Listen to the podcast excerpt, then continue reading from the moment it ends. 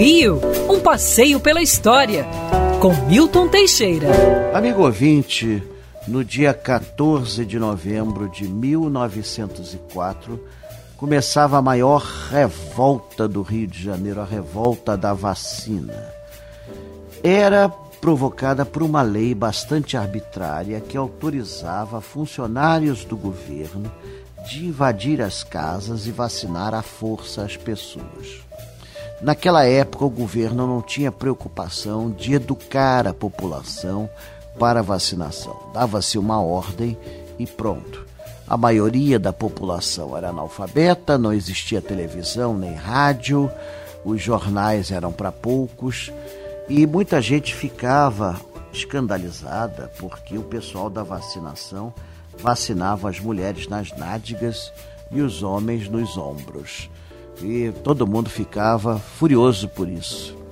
Portanto, essa revolta envolveu boa parte da população do Rio de Janeiro, teve seu centro ali no Valongo, na região da Praça da Harmonia, hoje Praça Coronel Assunção, próximo ao Moinho Fluminense.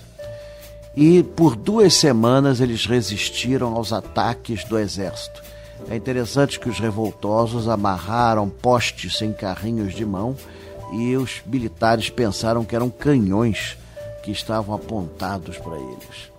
O Preto Prata foi um dos líderes dessa rebelião, que depois foi preso e deportado para o Acre.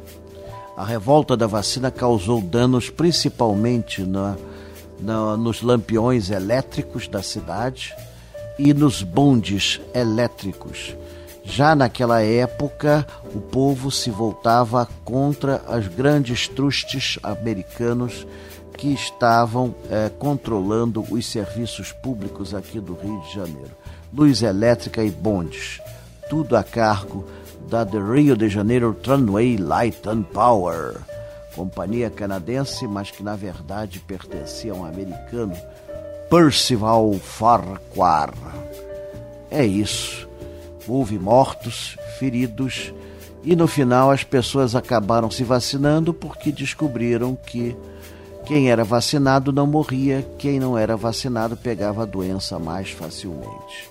Em 1905, o índice de mortalidade por doenças infectocontagiosas no Rio de Janeiro caiu a zero.